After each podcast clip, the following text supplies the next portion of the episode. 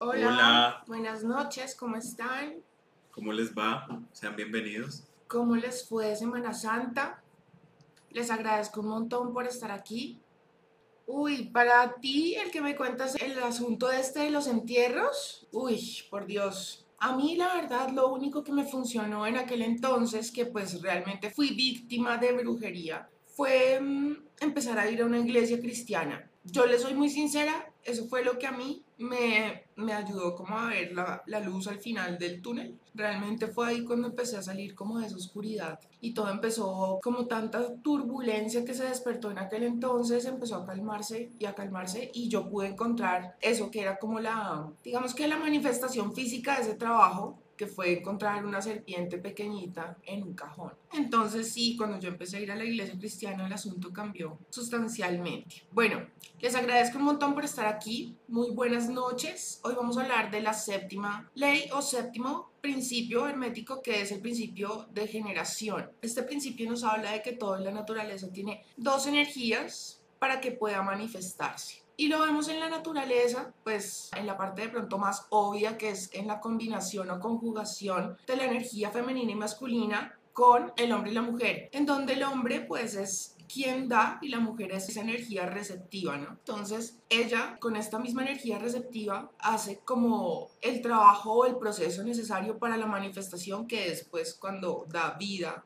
a un ser humano. También lo vemos, por ejemplo, la electricidad. Para que la electricidad pueda darse, es necesario que se conjuguen también el polo positivo y el negativo. ¿Esto qué quiere decir ya pasándolo a términos prácticos en la vida diaria, en la cotidianidad? Si yo, por ejemplo, no estoy equilibrado con estas dos energías, es difícil que yo logre manifestar algo. Es difícil, no. Dice el Kibalión que es imposible, que para que realmente algo pueda manifestarse, debe ir acorde con las leyes del universo y tener estas dos energías ahí conjugadas, la femenina y la masculina. No quiere decir que por tener más energía femenina un hombre vaya a ser homosexual, no, ni tampoco porque una mujer esté polarizada hacia la energía masculina va a ser um, lesbiana o algo, no, tampoco. Esto no tiene nada que ver con eso. Todos dentro de cada cual tenemos estas dos energías y cuanto más equilibradas estén, muchísimo mejor. Es muy importante que nosotros empecemos cuenta de esto en la cotidianidad, en la vida, aplicarlo, digamos que el rigor del caso, porque esto es lo que obviamente nos va a ayudar a manifestar y de hecho pues es imposible, según el Kibalión, tener éxito en la vida si no hay conjugación de estas dos energías. Nos dice, por ejemplo, también el Kibalión que una persona, por ejemplo, un hombre que esté muy polarizado hacia la energía masculina, que sea muy machista, tarde o temprano digamos, si en este momento ustedes me pueden decir, pero yo conozco un machista que hasta el momento le va súper bien, no sé qué. No, dice el Kibalión que tarde o temprano sufrirá porque le falta esa energía imaginativa, receptiva. Entonces, de pronto son estas personas que les gusta controlar demasiado a las personas y entonces es difícil que encuentren una persona que realmente los ame, más bien como que les teme y al final como que se quedan ahí por control, por poder de esa persona sobre ese alguien pero realmente no está recibiendo, o sea, su energía receptiva no está ahí manifiesta porque es una persona que está muy polarizada hacia el dar, hacia el machismo. Y bueno, nos dice, por ejemplo, que una mujer también que esté muy polarizada hacia lo femenino, que sea muy dependiente, que sea muy sumisa, es una persona que le va a faltar iniciativa en la vida, que no va a tener confianza, ni digamos convicción de su poder y capacidad. Muchas veces pues podemos decir, ok, esto en teoría suena muy bien, pero ¿cómo lo podemos poner en práctica? ¿Cómo puedo yo activar, por ejemplo, si yo me hago consciente de que yo soy una mujer que siempre toma la iniciativa, que soy más bien manda más, que me gusta llevar como la batuta en todas las cosas? Por ejemplo, yo soy la que le dice a mi novio a dónde vamos a ir de vacaciones, a dónde vamos a ir a comer, yo soy la que planea, yo soy la que piensa, la que soluciona, la que decide por los dos muchas veces. Y cuando esto sucede y estas relaciones funcionan, generalmente es porque el hombre, o generalmente no, es porque el hombre con el que esta mujer está más polarizado hacia una energía femenina. Dice el Kibalión que atraemos siempre la energía que nos falta. Entonces, si yo estoy polarizada hacia la energía muy femenina, voy a atraer a hombres que sean más dominantes, que sean controladores, un poco más, digamos, que ejercen más el poder allí. Si yo, por ejemplo, estoy más polarizada hacia la energía masculina, pues voy a atraer hombres que pronto sean más dependientes, que sean más sensibles, más delicados. Sí, digamos, y no tiene nada que ver con temas de sexualidad ni nada de eso. Se convierten más receptivos también, yo creo, ¿no? Sí, digamos, hay hombres que, que toman muchas veces posiciones que, digamos, que la sociedad diría que son más de las mujeres, entonces son hombres que se dedican a estar en la casa y hacer las cosas del hogar, estar pendiente de los niños, estar pendiente de la casa y es la mujer quien trabaja y provee en el hogar. Muchas veces esto sucede y los roles se invierten. Realmente pues dice el Kibalión que el hombre está diseñado para dar y la mujer para recibir y en su naturaleza se ve. El hombre es quien ofrece ese espermatozoide de él, sale algo y ella recibe ese algo para manifestar. Asimismo sucede en la naturaleza. Entonces, si yo soy una persona que de pronto está polarizada hacia la energía masculina, voy a ser una persona que de pronto tiene muy definido qué es lo que va a hacer y cómo lo va a hacer y todo el asunto, pero al final no logra los objetivos porque le falta la otra parte, la planificación, la sensibilidad para saber si voy por buen camino o no. Muchas veces uno tiene que saber leer a las personas, tener intuición para, para interpretar una situación. ¿Es esto bueno para mí o no? En fin, si yo soy una persona que soy muy polarizada, independientemente de que sea hombre o mujer, muy polarizada hacia la energía femenina, voy a ser una persona que de pronto planea mucho, sueña mucho, visualiza, pero no ejecuta, ¿sí? Entonces, fíjense cómo en todo, y lo hemos venido viendo a través de las, de las transmisiones, fíjense cómo todo, eh, todas las leyes nos invitan como a ese equilibrio de los polos, que se logra básicamente cuando uno entiende que la vida es un espejismo y que realmente pues no debemos depender de lo que este espejismo nos brinde para ser felices o no, porque realmente somos nosotros y estamos hechos a imagen y semejanza de Dios. Nosotros así como Él creó el universo y creó el todo, pues nosotros también podemos crear nuestro propio universo. De hecho es así, de hecho es así, lo hemos visto, lo hemos hablado antes, que el inconsciente para nosotros funciona como un video que proyecta la realidad. Eso es lo que proyecta el inconsciente. Tu universo interior refleja su realidad en el exterior. Exacto.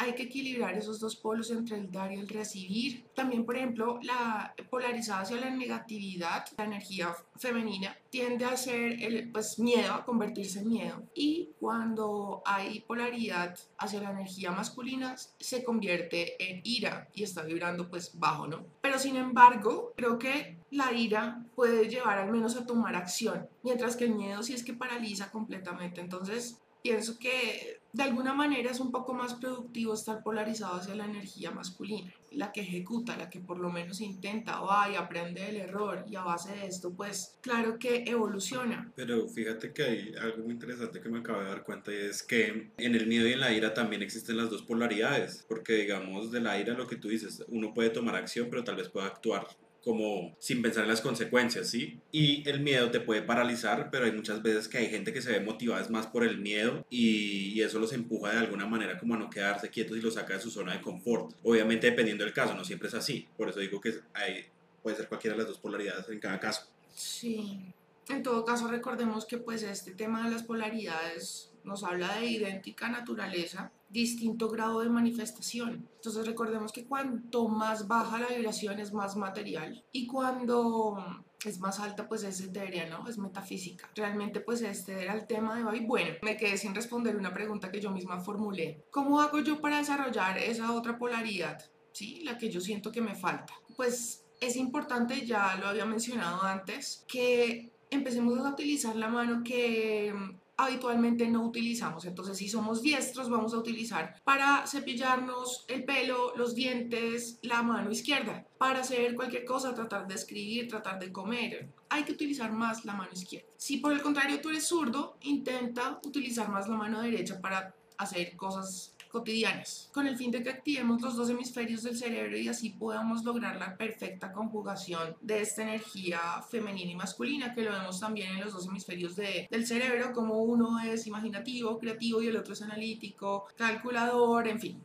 ¿Qué más les tengo yo que decir? Por ejemplo, uno también puede activar la energía femenina teniendo hobbies, viniendo a, como te digo, a disfrutar esta vida, esta experiencia. Somos espectadores de esta experiencia humana que está viviendo este individuo que nos correspondió ser. Y realmente si uno puede ver los toros desde la barrera, la perspectiva cambia sustancialmente porque uno puede ver las cosas con mucha más objetividad. Digamos que puede estar un poco más separado, más desligado de sus emociones para que no le nublen el juicio. Entonces, creo que mm, eso era lo que tenía que contarles con respecto a esta ley. Es importante tener un hobby, disfrutar de tiempo, tener momentos de descanso, tener esos momentos en los cuales tú disfrutas estar vivo. Que si es comiéndote un sanduchito, que sea eso. Sí que si es, por ejemplo, prendiendo una velita y dándome cuenta cómo huele. Sí, esos momentos en los que yo estoy en el momento presente y me estoy dando cuenta de que ese pequeño detalle realmente es el que hace la diferencia, es el que hace agradable mi día. Realmente embellecer un día, hacerlo más disfrutable, más bonito, es mucho más fácil de lo que uno a veces piensa. Y piensa que es difícil en la medida que necesita algo para estar bien y para ser feliz. De eso precisamente hablaba en el video que fue publicado hoy en YouTube. Yo les decía en ese video que es muy importante desprenderse de la expectativa, que es muy importante disfrutar el proceso, que mm, realmente es importante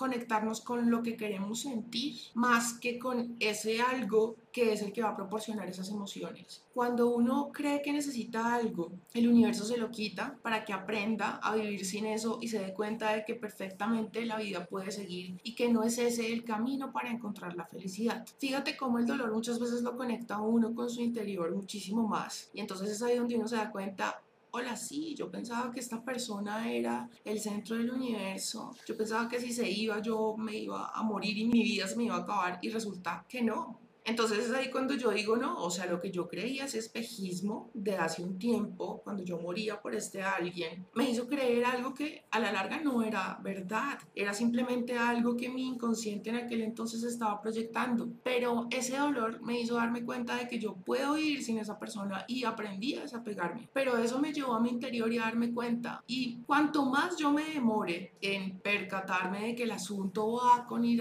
hacia el interior, más duro va a ser el golpe que el universo me va a dar para que yo reaccione y salga de esa zona de confort y evolucione. Les decía también en el video publicado hoy que hasta los virus evolucionan, porque muchas veces cuando un virus, digamos que lleva un tiempo por ahí circulando, se vuelve inmune al medicamento que usan para combatirlo. Entonces ese virus evoluciona y ya hay que también evolucionar la vacuna para poderlo combatir. Entonces dense cuenta cómo todo tiende a evolucionar y si uno pretende quedarse aferrado a una persona, que yo quiero que esta persona esté en mi vida, que yo quiero que mi realidad sea así, y no me quiero desligar. Voy a sufrir. Tengo que permitir que el universo me sorprenda sabiendo que el universo me ama y si me ama me va a dar las mejores sorpresas. Suelto, no me aferro. Yo sé que el universo me ama y me tendrá algo mejor para mí. No necesariamente porque ese alguien sea mejor o peor, simplemente es alguien acorde a mí por ley de correspondencia.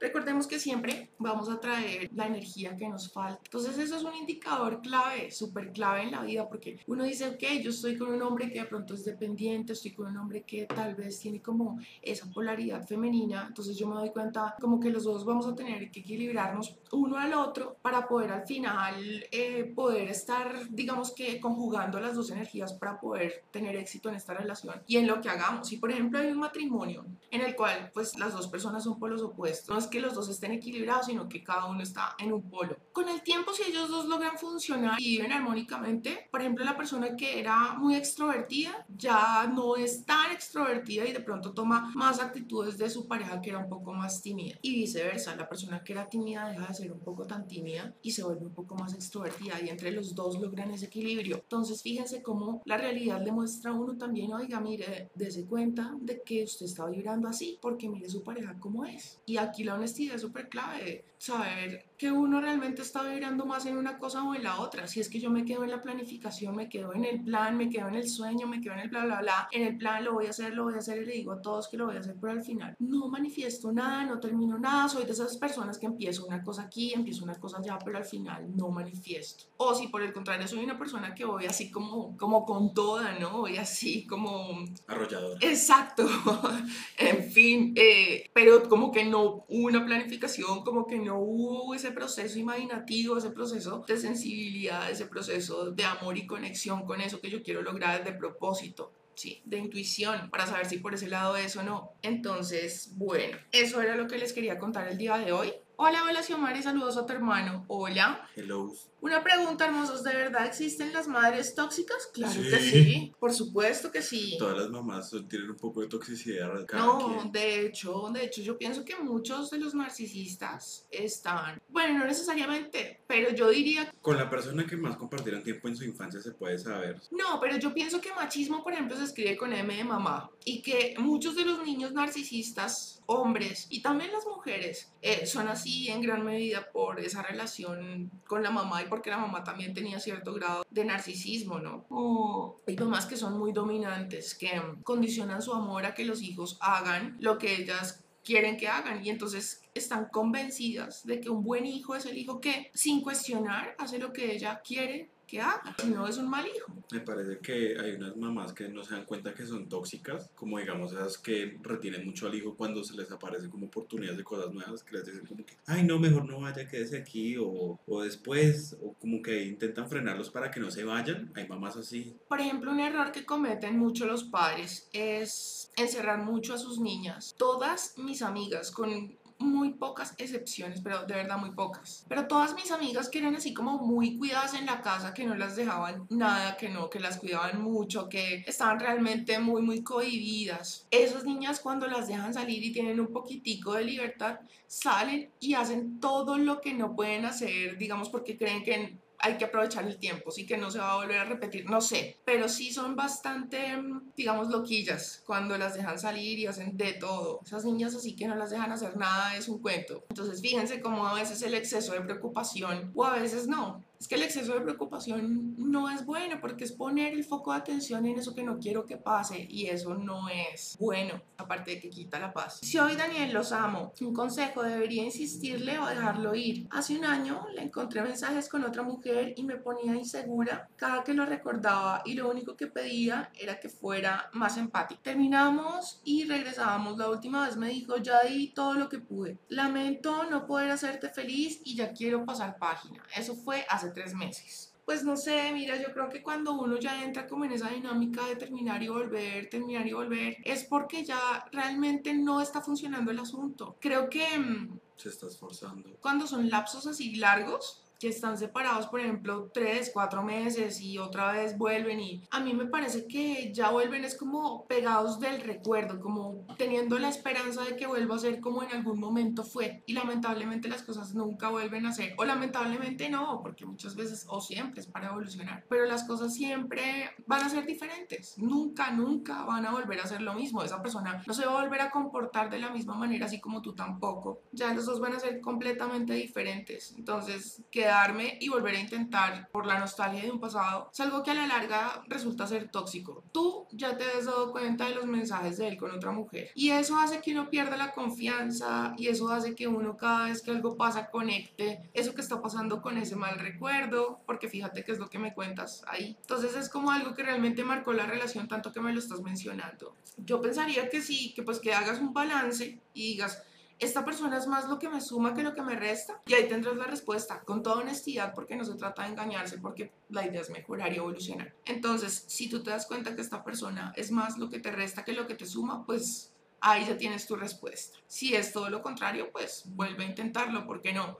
Finalmente, si tú notas que es más lo que te suma que lo que te resta, pues uno podría pensar si el universo de pronto me está trayendo a esta persona, si yo la sigo manifestando, si la sigo atrayendo y pues está presente en mi vida es por algo, es por algo, ¿sí? Yo siempre les digo, en tu vida está quien tiene que estar, nadie falta, nadie sobra, la energía jamás se equivoca. Muchas veces yo escuché una teoría muy interesante que cuando uno está anhelando una relación que ya se acabó, uno lo que está extrañando es ni siquiera a la otra persona, sino como uno se sentía de feliz en ese momento. Ujú, Y muchas veces uno se siente pegado a una persona no tanto por la persona, sino por la época que estaba viviendo en aquel entonces, ¿sí? Todo era perfecto y todo era feliz y esa persona hacía parte de esa realidad. Entonces uno extraña es como todo eso. como Sentirse se- así. exacto, sentirse así tal como lo dice Daniel. Hola, soy Daniel. Quisiera por favor su ayuda en esto. Apliqué contacto cero con una pareja que tuvo Pasó un mes y me escribió mensajes de querer estar conmigo y hacer las cosas bien desde una relación seria, lo que me hizo replantear las cosas y aceptarlo nuevamente. Pasa que desde entonces el cambio no se ve, él no quiere hacer más sino estar en su casa, no propone nada, no sé qué hacer. Cuando eso pasa, cuando yo estoy como estancado en una situación y veo que esa persona no quiere hacer nada Si no arrancas, no arranco. No, no, no. Pero es que, ¿sabes qué es lo que pasa? Que uno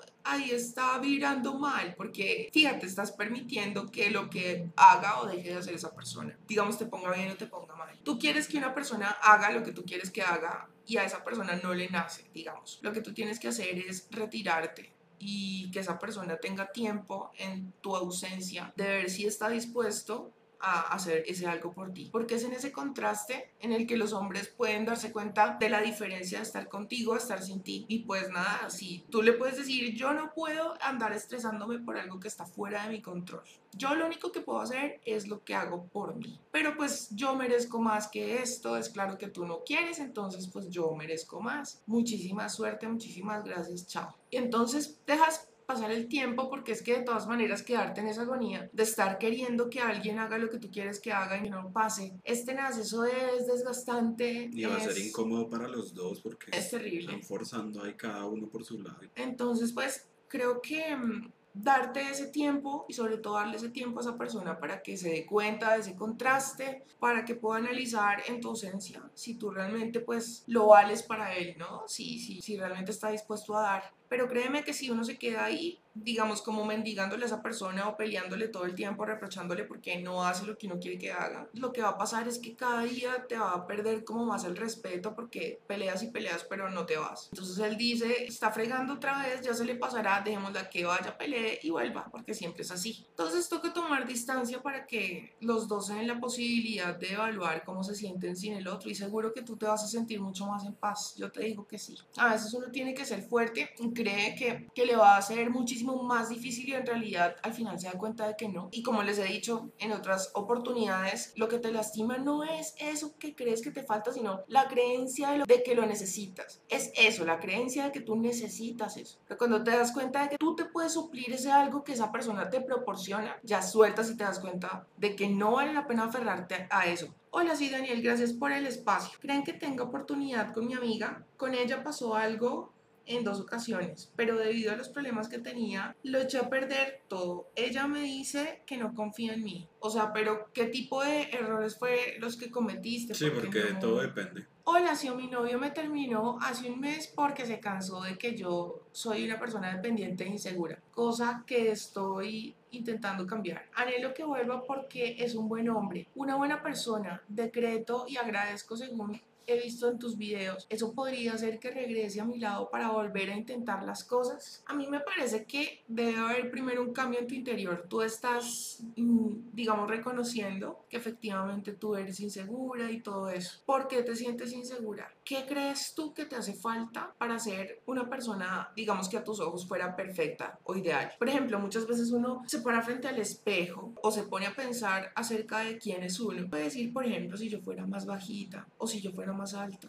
o si, por ejemplo, yo hubiera nacido con el pelo liso o con el pelo crespo, si yo, por ejemplo, tuviera tal cuerpo, si yo, por ejemplo, fuera, no sé, más alegre, si yo fuera más extrovertida, si yo fuera Más suelto. más suelto, si yo bailara mejor, si yo fuera más chistoso, si yo fuera más inteligente. ¿Sí? ¿Qué es eso que tú dices me falta? Y empieza a cultivar ese algo que te falta, empieza a proveértelo tú, para que dejes de sentir que no eres suficiente. Es porque tú misma sientes que algo te falta y pretendes suplirlo con algo que no lo va a llenar, que es esa persona. Entonces, cuando tú te encuentras con una persona que de pronto crees que va a tener ese algo que tú no tienes, entonces piensas que esa persona sí es suficiente, pero tú no. Entonces, es importante que empieces a desarrollar ese algo que sientes que es tu, digamos, punto débil, por decirlo de alguna manera. Aquiles, Ujú. pues. Hola hermosos, ¿cómo puedo dejar de pensar en gente que me hizo daño? Se convirtió en algo compulsivo, en algo compulsivo, obsesivo, pero me daña. No puedo concentrarme cuando hago meditaciones, quedo súper estresada. ¿Qué me recomiendan?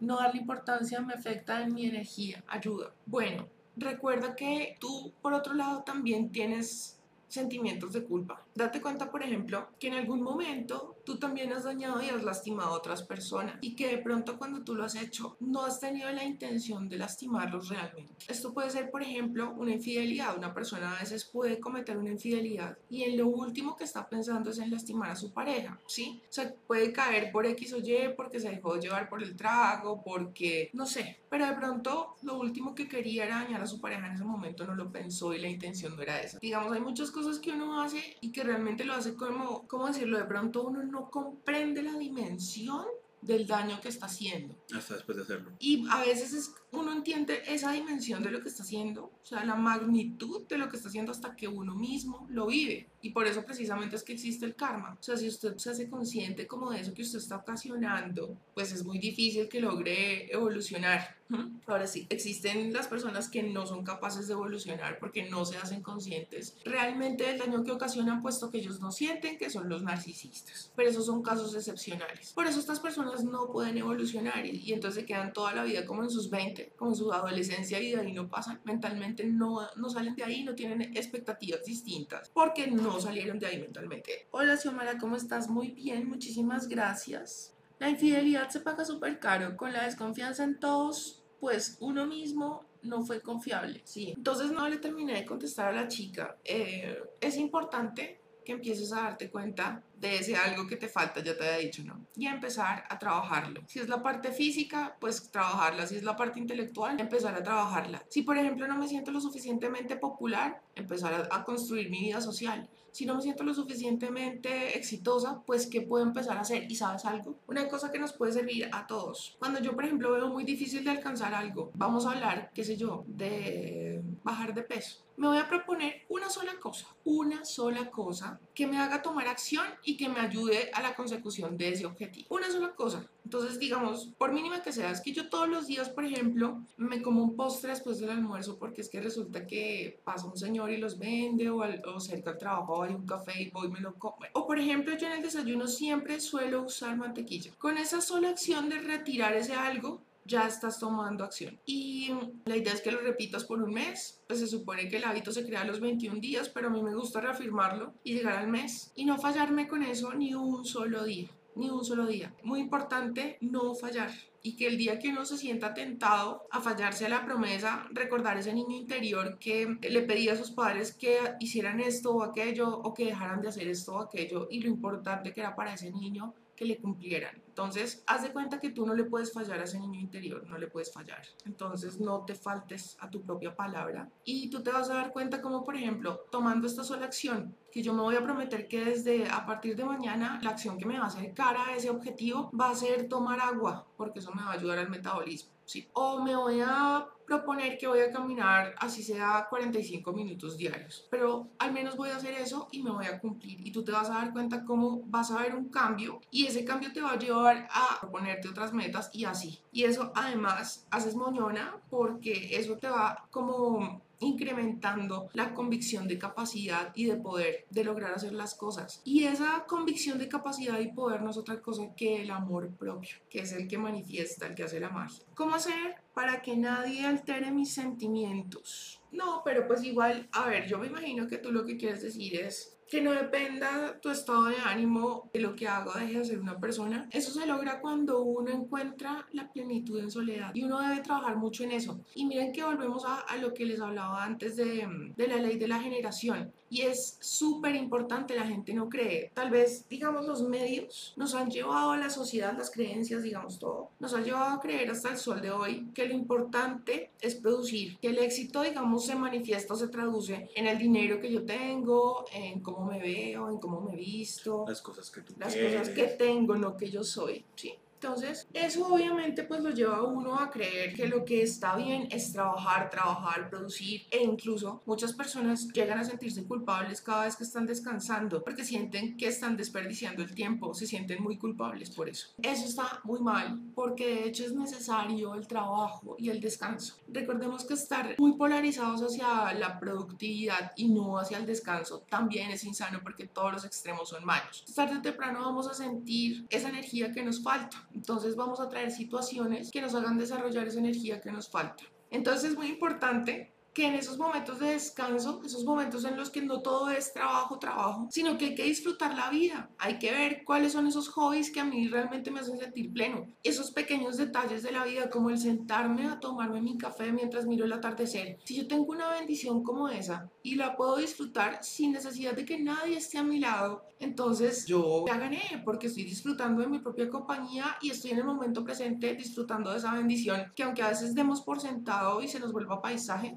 El día que nos falte vamos a valorarla, ¿sí? Cosas que realmente me hacen disfrutar la vida, sencillas, como darme una ducha en la noche o un baño si tengo la posibilidad, no en y todo el asunto. Tomarme un vino frente a una chimenea, irme a un mirador con esa persona que me encanta. Tantas cosas. Bueno, claro que con esa persona que me encanta, pues de pronto ahí sí estoy necesitando una persona pero realmente puede ser con cualquier persona, puede ser hasta con la mascota que no tenga. Y... Una cosa que yo siempre he pensado es que las personas siempre hacen esa lista como en qué cosas quiero hacer antes de morir, justo cuando están llegando como al final de su vida. Y yo digo, uno, porque no hace esas cosas cuando uno está sano? Sí digamos, uno no se pone a pensar todos los días, yo quiero hacer antes de morirme, porque pues un día puede llegar la muerte y de, de repente uno ni se va a dar cuenta y no se va a poder hacer nada contra eso, entonces al menos que uno tenga una vaina tachada en esa lista, digo yo. Sí, y muchas veces uno deja pasar el tiempo y no se percata de que es un día menos, no es un día más, es un día menos. Y dejamos pasar el tiempo y estamos como muy polarizados hacia la energía femenina, entonces como mucho planear pero poco hacer, como que me doy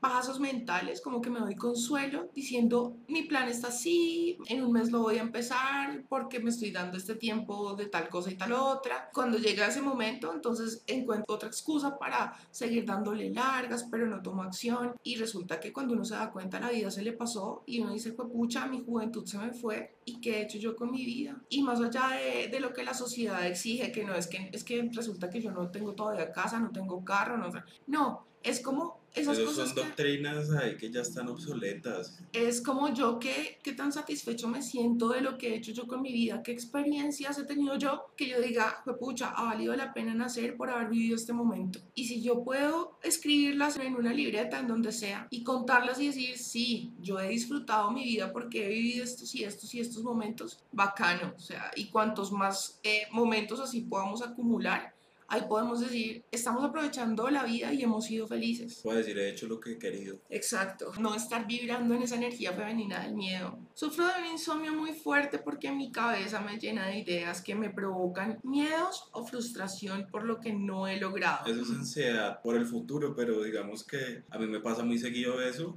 y lo peor que uno se puede poner a hacer es como anticiparse al futuro porque lo que importa es el presente. Entonces uno tiene que más bien relajarse con eso y empezar a tomar pequeños pasos como para que esa ansiedad se vaya yendo y uno diga, oh, hoy hice algo y ya no me recrimino o no dejo que el inconsciente me castigue por quedarme quieto. Es muy importante, digamos en tu caso, para que empieces a bajarle a esa ansiedad, que tú digas, bueno, yo quiero lograr esto y esto y esto en mi futuro, ¿sí? ¿Y qué voy a empezar a hacer hoy? Lo que te decía antes, ¿no? Una acción que yo pueda tomar y empezar a hacer desde hoy que me acerque a ese objetivo. Puede ser cualquier cosa desde lo más pequeño hasta lo más grande, pero lo importante es que te cumplas. Lo importante es que realmente no faltes a esa promesa para que te convenzas cada día más y manifieste esa misma energía de como de confianza de mm, sensibilidad y, y, pues como esa confianza en la intuición de lo que tú estás haciendo con la acción, con la iniciativa. Entonces estás conjugando perfectamente las dos energías para manifestar eso que tú quieres lograr. Permítete visualizar, permítete meditar, permítete soltar, porque eso hace parte de la energía femenina necesaria para manifestar. Pero proponte, como te digo, una acción, por mínima que sea, diaria en la que no te vas a fallar. No te vas a fallar por 30 días y ahí es cuando tú logras conjugar las dos cosas para manifestar. La acción, la iniciativa con la parte imaginativa y, y, de planear y todo esto. Pero relájate, porque créeme que esa ansiedad y ese miedo y esa frustración que tú sientes, no, y aparte de eso, va pasando que como claro, a la mente le encanta darle a uno la razón, entonces empiezas a manifestar más situaciones para que te sientas aún más frustrada, para que te sientas peor. Entonces no, Xiaomi, ¿cómo hago para dejar de lado mi timidez? Cuando quiero conversar con alguien no puedo ni mirarlo en los ojos y siempre me quedo en blanco. No sé qué decir.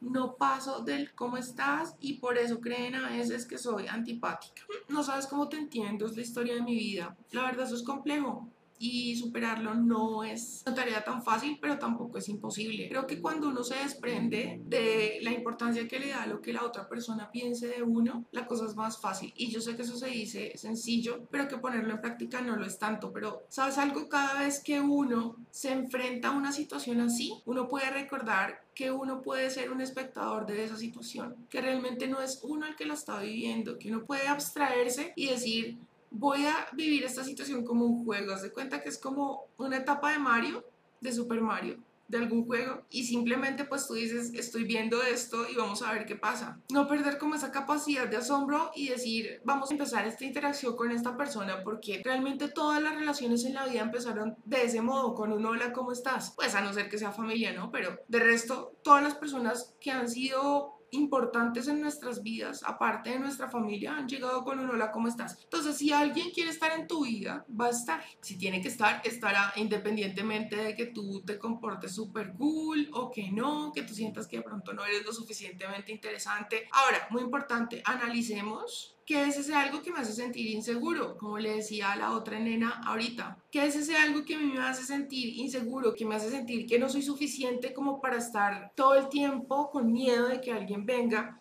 y me quite el amor o la atención de una persona. ¿Qué es lo que te hace sentir que de pronto no vas a ser lo suficientemente interesante? ¿Qué es lo que te hace sentir que la otra persona tiene poder sobre ti? Y efectivamente el poder que uno le da a esa persona es que a uno le importa lo que piense de uno, cómo me ve esa persona. Aprende a desligarte de eso y enfócate, salte de ti y enfócate en esa persona. Salte un poco de ti y enfócate en, oye, ¿quién eres? Si estás apareciendo en mi vida es porque te manifesté. ¿Qué sorpresa me vienes a traer? ¿Sí? Cuando uno de pronto ve la vida un poco más con una expectativa de juego, la cosa se vuelve divertida y pasan cosas bastante interesantes. Hola, soy Dani. Mi ex esposo me fue infiel por meses y desde que empezó la infidelidad lo sospeché, pero, pero lo negaba. Siempre sospeché de la persona con la que me fue infiel y una corazonada me dice que es ella, pero tengo un deseo de confirmar. ¿Cómo suelto eso o cómo confirmo?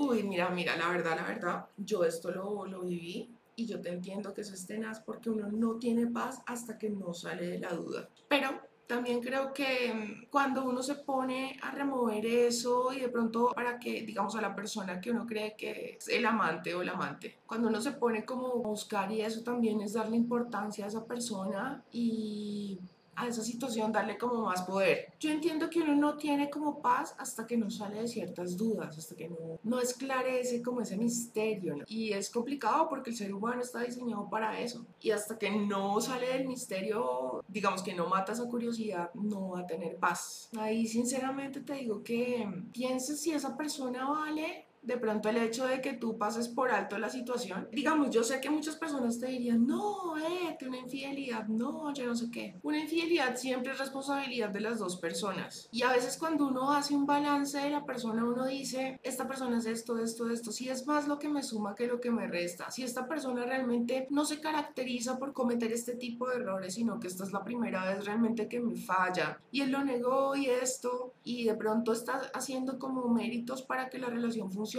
porque cuando, por ejemplo, es todo lo contrario, que uno nota que esa persona realmente es que nada, o sea, que cada vez está más lejos, que la persona no tiene nada que ver con uno, que uno claramente nota que la persona como que está de cuerpo presente, pero la mente la tiene por allá en otro lado, que uno nota que, que tiene comportamientos extraños y comportamientos que hacen que uno no le pueda tener confianza, como contestar llamadas afuera, como, sí, como perderse los fines de semana, como no estar de pronto disponible cuando antes sí lo estaba. Bueno, esas cosas que son indicios súper claros de las si tú ves que la relación realmente no va para ningún Pereira, que este alguien no está haciendo nada para que funcione, pues yo te digo, suéltalo y permite que esa persona vaya y viva lo que tiene que vivir y que experimente lo que se siente estar sin ti para ver qué, qué tanto le aporta a esa persona versus lo que tú le aportas. Y puede ser que tú salgas perdiendo, no voy a mentir, porque a veces sucede que esa persona pues tiene que vivir esa experiencia con esa otra persona o que se siente mejor con ese alguien y no porque sea mejor que tú, sino porque es mejor para él o ella en ese momento de la vida con propósito a su evolución. En fin, puede ser que no se decida por ti, pero en todo caso es mucho mejor salir con dignidad y decir hasta aquí que seguirme yo ahí como, porque es que mira, cuando yo siento y casi que tengo la certeza de que hay otra persona, inconscientemente, así de pronto yo a nivel consciente diga, no, no, no, eso no es así eso no es así. Inconscientemente uno entra a competir con esa otra persona por esa persona, porque uno sabiendo que está con alguien más se queda ahí. Porque lo he vivido, te lo digo, ¿sí? Con toda honestidad. Cuando uno se queda ahí, digamos, con una sospecha que es casi como una certeza, ¿sí? O sea, una de esas sospechas que uno es como que no me falta sino confirmarlo porque yo lo sé. Cuando uno se queda en eso, lo cierto es que uno entra a competir por esa persona, establece una jerarquía en la cual uno sale perdiendo porque se pone inmediatamente en un nivel inferior y empieza a competir por esa persona y cuando uno está compitiendo por esa persona es porque uno tiene que ser digno de, o sea, yo estoy viendo a esa persona por encima de mí y cuando esa persona me ve por debajo yo pierdo todo encanto. Realmente yo tengo todas las de perder porque soy yo quien está como mujer, por ejemplo, dando, no estoy yendo en contra de la naturaleza, no estoy permitiendo que sea él quien me dé a mí, ¿sí? Porque uno tiene que vibrar en coherencia también. Entonces no estoy permitiendo que esa persona en su naturaleza me dé como debe ser, sí, sino que soy yo la que quiere dar, la que quiere dar, la que no quiere que me... No, uno debe soltar, tomar distancia, permitir que esa persona se dé cuenta de qué se siente estar contigo y estar sin ti, porque en este momento esa persona está en una posición súper cómoda, súper cómoda, en la que pues sale y hace lo que está haciendo y luego vuelve y tú estás ahí. Entonces la idea es cortarle esa comodidad que tiene. Ahora, a veces hay muchos factores que hacen que uno no se pueda alejar de esa persona, como cuando hay hijos de por medio, como cuando una persona depende económicamente de la otra, como cuando viven los dos en la misma casa y es complejo de pronto buscar una nueva vivienda por X o Y. Bueno, cuando hay ese tipo de situaciones, pues uno tiene que actuar en pro de tomar distancia también, empezar a tomar acción para que pueda estar aparte, pueda, digamos, hacer su vida lejos de esta persona porque quedarse ahí obviamente es súper tóxico, es muy, muy tóxico. Entonces, hay que empezar a tomar distancia, pero lo que te digo, si tú haces un balance y la persona al final resulta que te aporta más de lo que te resta, pues yo te diría, piénsalo. Piénsalo, ¿no? Piénsalo. Pero a veces la distancia es mejor para que esa persona sienta y, y, también digamos que eso es como un es como un test para la relación porque hay, cuando hay distancia entre dos personas es que realmente pueden saber lo que significa, el peso que tiene esa relación. Y si esa distancia se trata de dos personas que se quieren, esa distancia, lejos de separarlos, los va a unir. Porque es ahí cuando los dos entienden el significado y lo que representa una persona en la vida del otro. Hola, mi ex es una persona muy estable económicamente y cuando me terminó, me dijo que sería lo mejor para los dos. Me da miedo que no decida buscarme para retomar las cosas y no quisiera perderlo porque es una excelente persona. ¿Cómo lidiar con una madre tóxica? Ya cree que lo que piensa y hace está bien. Siempre me juzga mi apariencia, mi pareja, mi vida. A veces he llegado a pensar que me tiene envidia.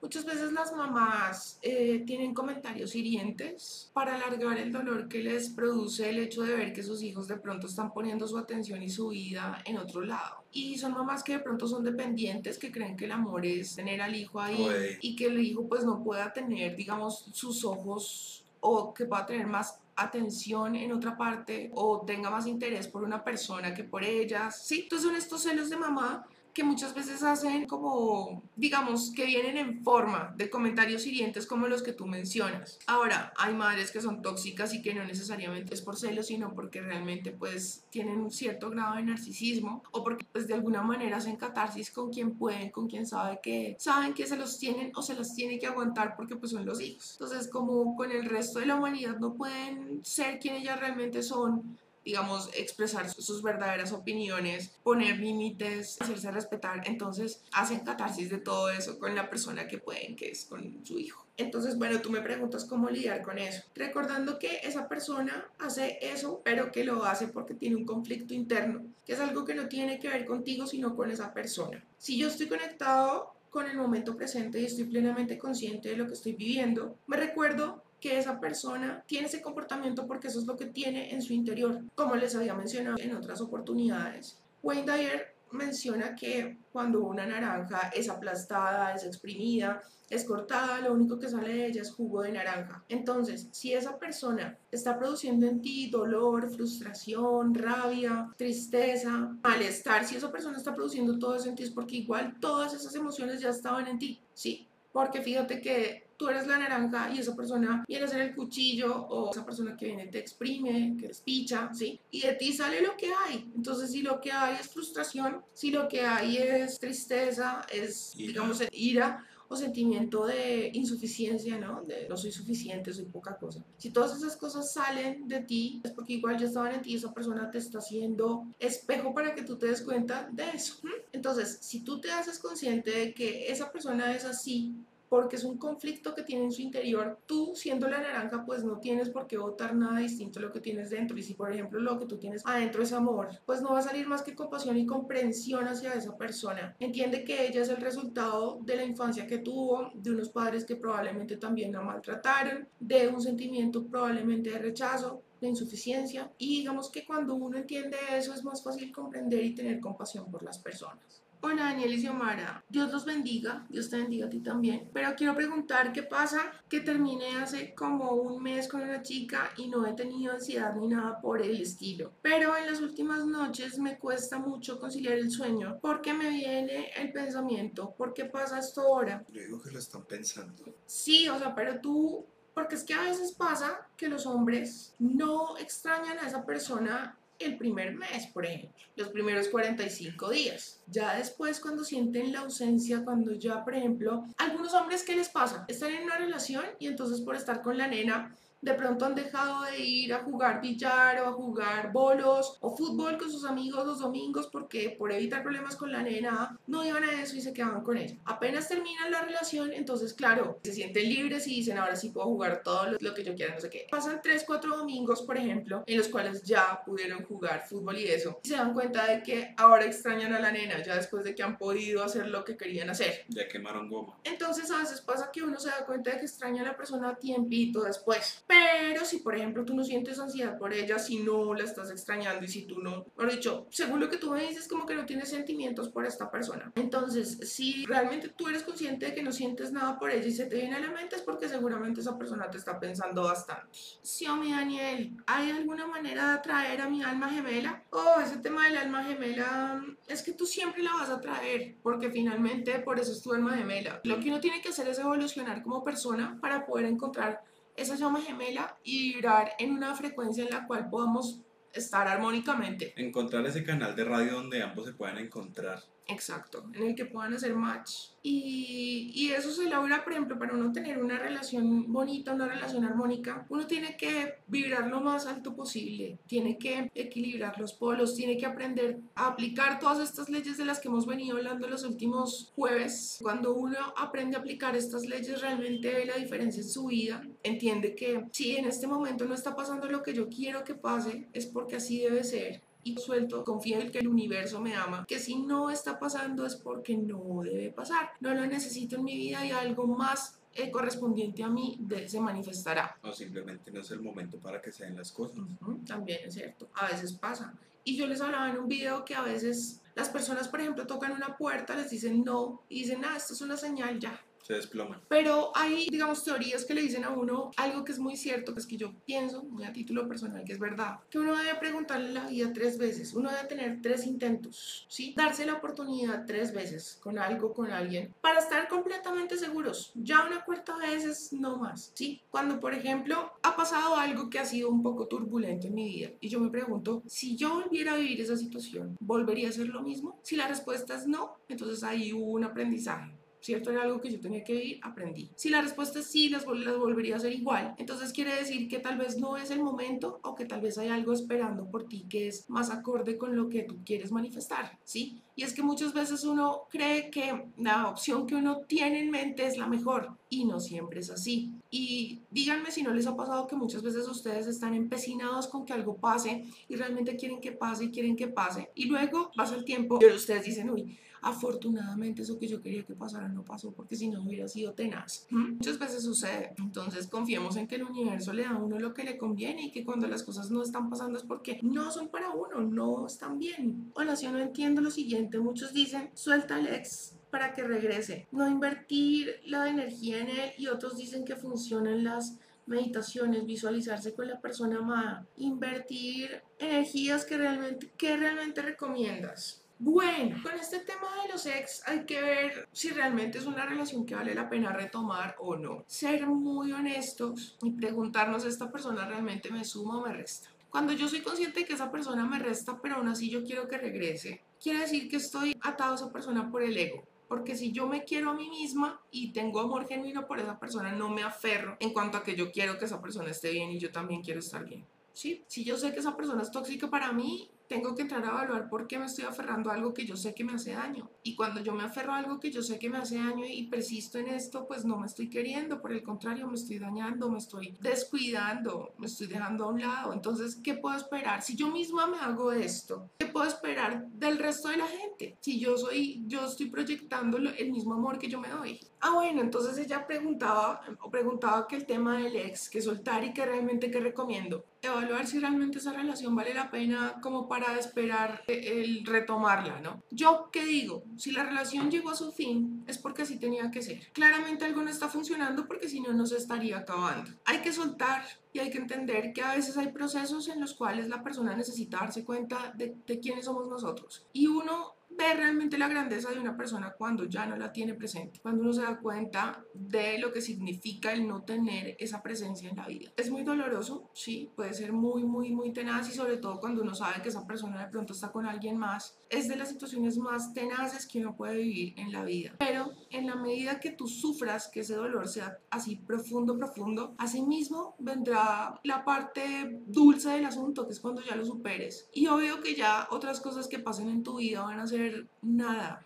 porque tú ya has pasado por un dolor muy intenso. Eso te fortalece, te hace más sabio, más inteligente, te ayuda a evolucionar. Por lo mismo, pues ya estás preparado para cosas más grandes y no solamente a nivel emocional, sino también, digamos, en la parte laboral, en la parte de las experiencias, y de las cosas a las cuales, digamos, que estás capacitado para hacerle frente. Cuando yo quiero que mi ex vuelva, es muy necesario soltar eso, o sea, no necesitar que esa persona vuelva para estar bien. Y para que eso suceda, yo tengo que encontrar algo que me ayude a disfrutar mi tiempo de tal manera que yo realmente no necesite que esa persona esté en mi vida para estar bien, para sentirme tranquilo, para estar feliz. Porque mientras yo necesite que esa persona esté presente en mi vida para estar bien, mientras eso esté pasando, mientras yo esté en ese estado metalonímico, esa persona no va a volver. Ese es el meollo de todo ese asunto, ¿sí? No es que yo finja, no es que yo lo trate hostil o indiferente, no es que yo vaya y le restriegue a una persona al frente, no es que esto tiene que ser genuino, tiene que ser completamente real.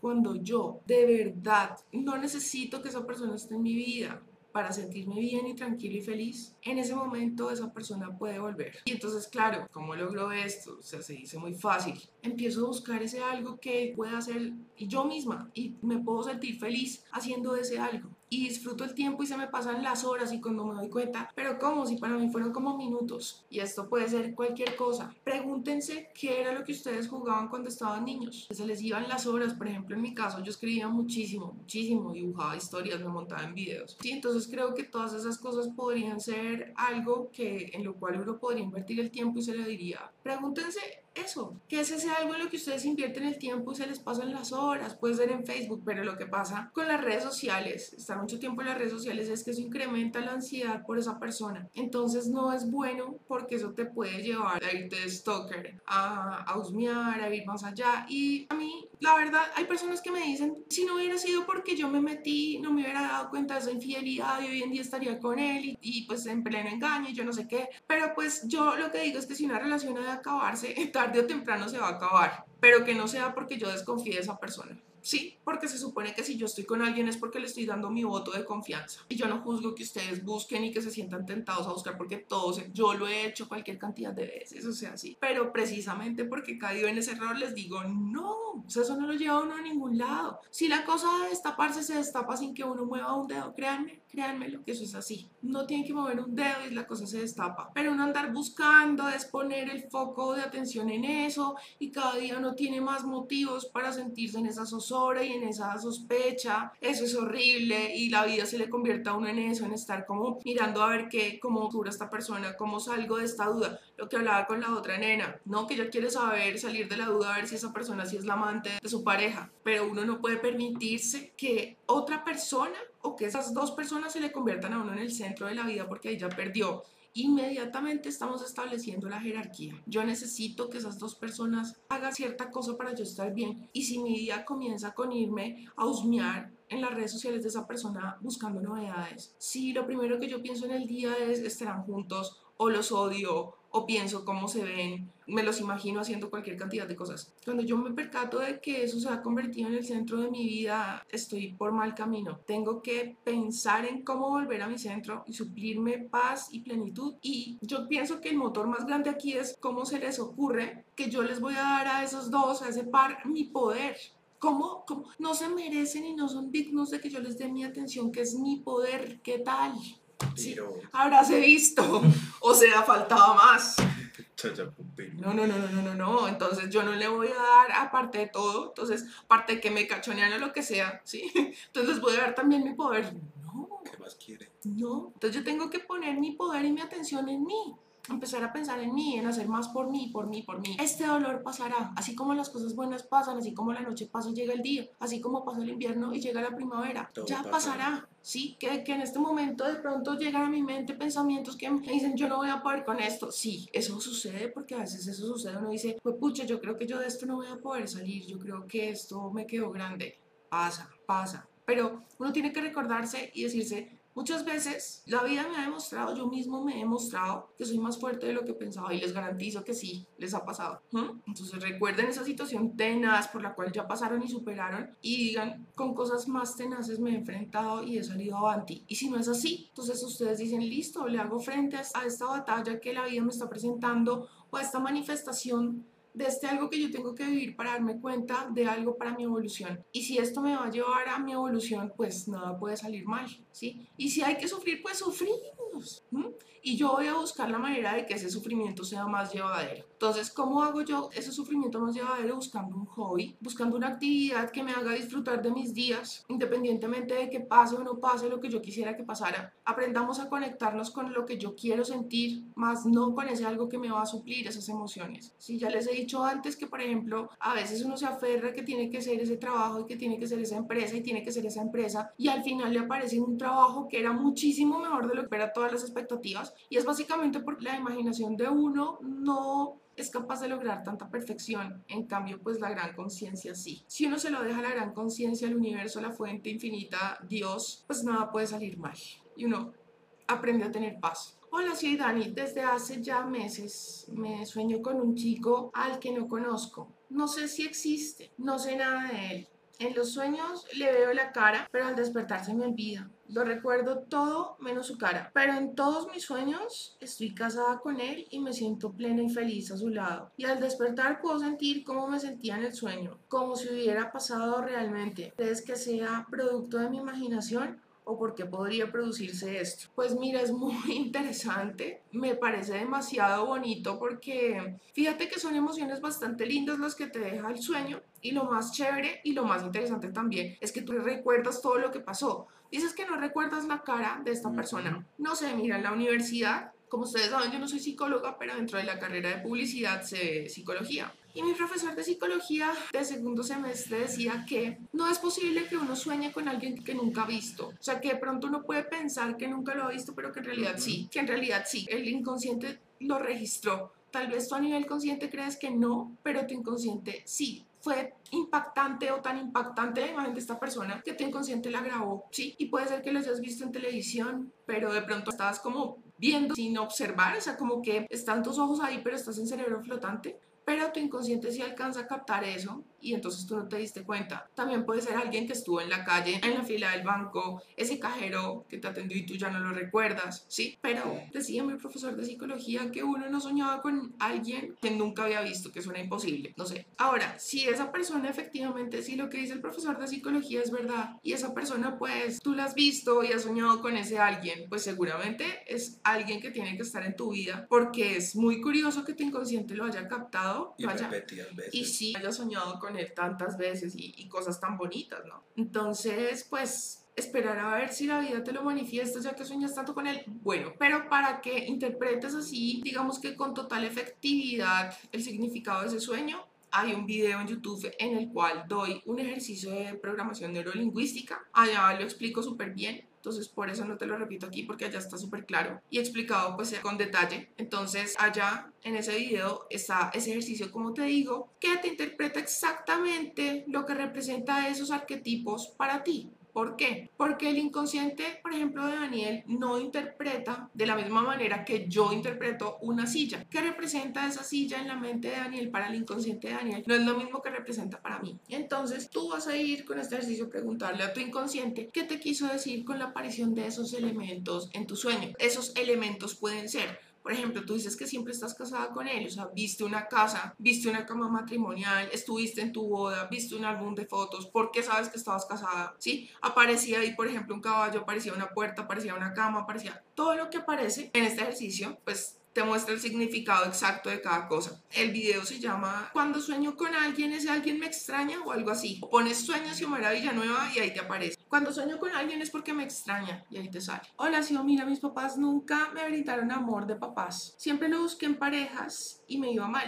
Empecé a trabajar en mí, dejé de buscar y sufrir. Y llegó una persona que es increíble conmigo, amoroso, detallista, tierno. Pero siento que ya no puedo retribuir el mismo amor porque lo he hecho antes. A pesar que lo quiero, no sé qué hacer. De verdad, quiero que las cosas funcionen. Necesito tips, porfis. Pero como así que no puedes retribuir? O sea, si tú sientes ese amor y no quieres que se acabe, como por qué no lo puedes retribuir. Creo que es, eso pasa cuando la persona tuvo una relación en la cual dio demasiado y esta vez como que queda un poco más seca con esta persona. Entonces como que lo que le aterra es no poder como vibrar en la misma onda que él está y él sienta rechazo de parte de ella por no reaccionar igual que él. Pero me parece que pues no es necesario porque cada quien puede brindar su amor de una manera y de pronto no lo vas a dar de la misma manera en la que hiciste en tu relación pasada, pero tal vez esta vez será mucho mejor, mucho más más sana y de pronto será mucho mejor para los dos. Pero yo pienso que tiene más que ver con el hecho de que no recibiste amor de tus padres, entonces pues si tú dices que no recibiste amor de tus padres, ¿cómo lo puedes brindar si no te enseñaron cómo darlo? Ella dice que tiene miedo de salir lastimada otra vez. Por eso, pero entonces, ok,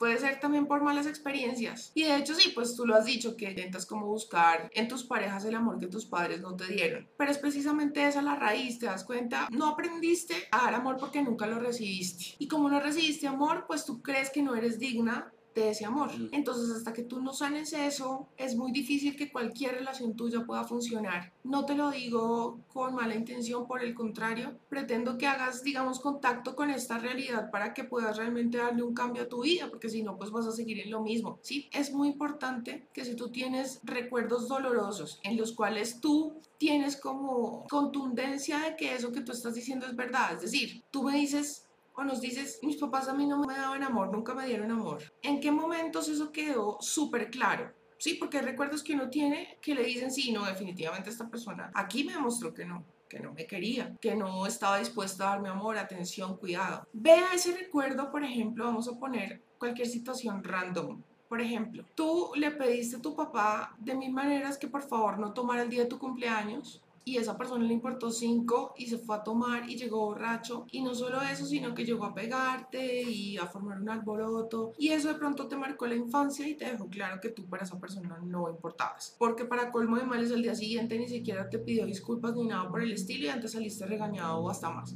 Lo importante aquí es lo siguiente, que tu adulto esa persona del presente vaya y le dé consuelo a ese niño interior. Esa persona en ese momento, ese niño interior se sintió poca cosa, se sintió infravalorado, se sintió rechazado, se sintió, digamos, sin piso al no poder confiar o tener como, como ese piso en esa persona que es mi autoridad, que es mi padre o mi madre. Cuando el niño interior tiene esa experiencia con el adulto y el adulto va y le da ese algo que el niño estaba pidiendo, el sentirse aprobado, el sentirse querido, el sentirse importante, vas y le das las palabras necesarias para que ese niño se sienta así. Y luego de haber digamos, trabajado esta parte del adulto con el niño interior, puedes cambiar este recuerdo. Y este recuerdo lo modificas por de pronto, digamos, por darte el ejemplo. Tu papá llegando, no sé, con una torta gigante y te llega con el súper regalo y tú te sientes súper feliz. Cambias completamente esa realidad. Ríes en los momentos y en los lugares donde lloraste y cambias completamente el recuerdo. Recordemos que el inconsciente no tiene capacidad de análisis, ni sentido del humor, ni noción del tiempo. Si tú empiezas a visualizar ese recuerdo de esta manera que te genera felicidad, que te genera plenitud, que te aleja de esos sentimientos tristes. Para él luego ya va a venir en automático el recuerdo de este nuevo recuerdo que tú creaste. Y el otro va a quedar en el olvido y sobre todo porque ya le hiciste sanidad previa. Cuando el adulto va y le hace como, como esa sanidad al niño interior y le dice todo está bien, estamos bien. Y le provees como ese sentimiento o esa emoción que, digamos, llenas como ese vacío que le generó esa situación, esa, ese, ese evento, ese recuerdo. Respecto al tema del vampirismo, las enseñanzas de Neville, de Neville Goddard tienen todo que ver con lo expuesto en el video o se contraponen. Otra cosa, se trata de vivir sin objetivos y metas o por el contrario se trata de entender que tú eres la única fuente de tu plenitud, salud, amor y riqueza. Es que solamente tú eres la fuente. ¿Por qué? Porque tú eres un fractal del todo y el todo que es una fuente entonces tú también eres fuente porque tú estás hecho a la imagen y semejanza de esa fuente, ¿verdad? Entonces tú mismo puedes proveerte eso que necesitas. Y de hecho de eso se trata esta experiencia humana, de que uno se dé cuenta, el camino no va por donde este espejismo le muestra a uno, que es realmente uno el que crea su universo. Si yo, por ejemplo, me conecto con lo que quiero sentir y le dejo al universo que me provea, yo, por ejemplo, voy a decir, la pareja de mis sueños, si la quiero así, amor, padre, es Dios, fuente, universo, sí, como le quieras decir, por favor, quiero manifestar esta persona. Entonces tú vas a poner, quiero que esta persona me haga sentir valorada, quiero que me haga sentir respetada, quiero que me haga sentir amada, quiero que me haga sentir deseada, quiero que me haga sentir presumida, quiero que me haga sentir, quiero que me haga sentir. Independientemente de quién sea esa persona, yo eso te lo dejo a ti que eres quien conoce todas las personas, en cambio yo no. Digamos que basado en mi conocimiento es que hago un juicio de lo que creo que quiero y de lo que no quiero, porque obvio, mientras uno, por ejemplo, solamente haya probado ciertas cosas, pues desconoce que hay otras mejores, ¿verdad? Lógico que si yo no he conocido una persona que me deslumbre más, no necesariamente mejor o peor, sino que de pronto a mí, a mí en particular me deslumbre más. Si no le he conocido, pues el universo, la fuente, sí puede saber que hay alguien que me va a deslumbrar más, que me va a enloquecer más. Y si yo, por ejemplo, pongo en mis peticiones que sea una persona que me haga sentir eufórica, que me haga sentir mariposas en el estómago, que sea un excelente amante, que me dé besos deliciosos. Todo lo que tú quieras vivir, tú simplemente pónselo al universo y suelta, suelta. No importa en forma de quién venga todo ese, digamos, revuelto, ese mix de características. No importa eh, la manifestación que el universo, el resultado que te quiera manifestar. Lo que importa es cómo tú te quieres sentir. Ese realmente es el secreto para manifestar. Y obviamente la conjugación de las dos energías, ¿no? Tomar acción también hacia eso que me va a llevar a, la consecución de eso. Entonces, por ejemplo, si yo quiero encontrar una persona que sea linda, que me enloquezca físicamente, por ejemplo, pues yo también me tengo que sentir bonita, para sentir que yo merezco que sea alguien que me encanta se fije en mí. Porque créeme que si tú no te sientes lo suficientemente lindo o linda, es difícil que tú te creas el cuento de que ese alguien se fijó en ti y entonces vas a sentir que estás por debajo y entonces vas a empezar a vibrar en una polaridad que no te sirve. Y, se proyecta en seguridad. Exacto, entonces no. La idea cuál es? Que yo empiece a tomar acción para que realmente yo me sienta merecedor o merecedora de ese alguien que pues va a vibrar igual conmigo. Si yo necesito o quiero una persona que esté vibrando equilibradamente, pues yo debo vibrar equilibradamente porque si no, no vamos a tener una relación sana. Entonces empiezo a trabajar en mi sombra, me empiezo a percatar y digo sí, cuando tengo envidia digo sí, tengo envidia, cuando estoy juzgando a alguien digo sí, estoy juzgando, pero entonces me estoy dando cuenta y voy a cambiar. Y aunque uno no crea, ese crecimiento interior es el que finalmente lo lleva a uno a la manifestación de cosas bonitas en la vida. Cuando uno realmente dice, sí, hombre, yo ya tengo que dejar como este infantilismo emocional y mental, como esta victimización y empezar realmente como dejar de hacer las mismas vainas que yo hago para ver si manifiesto otra cosa evolucionemos, maduremos, cambiemos. Si o tienes un video donde des tips para sanar tu niño interior, eh, bueno, digamos que esos son tips que he venido regando en varios videos, no te podría decir uno en específico, pero ese trabajo que les digo de, por ejemplo, hacer como contacto con ese recuerdo doloroso y cambiarlo y pues irle a dar consuelo, amor, refugio, apoyo a ese niño interior que se sintió abandonado, rechazado, lo que sea. Cuando yo hago esta combinación y soy constante y visualizo repetidamente, porque ahí está la clave de la efectividad, cuando yo soy constante con esto y visualizo y visualizo y visualizo, empiezo en automático a proyectar otra cosa en mi vida porque mi sistema de creencias más arraigadas está cambiando. Entonces empiezo a manifestar otra cosa y mi realidad cambia completamente. Es muy efectivo también hacer como esta cartas de catarsis, por ejemplo, hay muchas personas que puedan tener resentimientos con su padre, su madre o la persona que era autoridad para ellos en ese momento. Entonces, si por ejemplo se sintieron abandonados o por ejemplo sintieron que en algún momento alguien de pronto fue agresivo o una niña que de pronto se sintió abusada, porque de pronto alguien, no sé, la manoseó o lo que sea. Entonces culpa a la mamá de no haber estado pendiente de ella y de que eso hubiera sucedido, por ejemplo. Entonces es bueno hacer una carta de catarsis diciendo usted aquí no vale ser políticamente correcto. Incluso cuanto más políticamente incorrecto seamos, como que más honesto es el asunto. Entonces, si ustedes necesitan decir groserías, decir cosas que realmente sean horribles, no importa porque esa persona nunca lo va a leer. La idea es que ustedes puedan sacar esto, que el inconsciente, el interior sienta que realmente salió, que ya no está aquí dentro envenenándome porque ya lo permití salir, ya le permití salir. Entonces, hacer estas cartas en las que uno como que reproche todas esas cosas que le han dolido es bueno y luego quemarlo, pero es bacano dejarlo salir y, y, pues por escrito es chévere porque el inconsciente como que conecta con todo eso y entiende que ya estamos haciendo como ese proceso de dejarlo salir, como ese vómito, pero ya salió, ya pasó, ya. Descansó. Sí. Bueno, fue un placer estar hoy con todos ustedes. Muchísimas gracias por haberme acompañado. Mil gracias por la paciencia. Hoy he estado insoportable con el tema de la garganta. Qué pena, de verdad. Pues aquí en Bogotá ha habido un clima así como muy cambiante y, y, eso me ha afectado mucho. También pues que últimamente he estado haciendo varias cosas, entonces he hablado bastante y por eso la voz la tengo un poquitico como desgastadita. Pero bueno, les agradezco un montón por estar aquí. Espero que hayan encontrado utilidad en esto que hablamos hoy. Mil gracias por estar aquí. Los amo. Nos vemos dentro de ocho días, el próximo jueves 7 de la noche. Besito. Se cuidan, ya Chao. saben, se suscriben, no olviden dejar su like.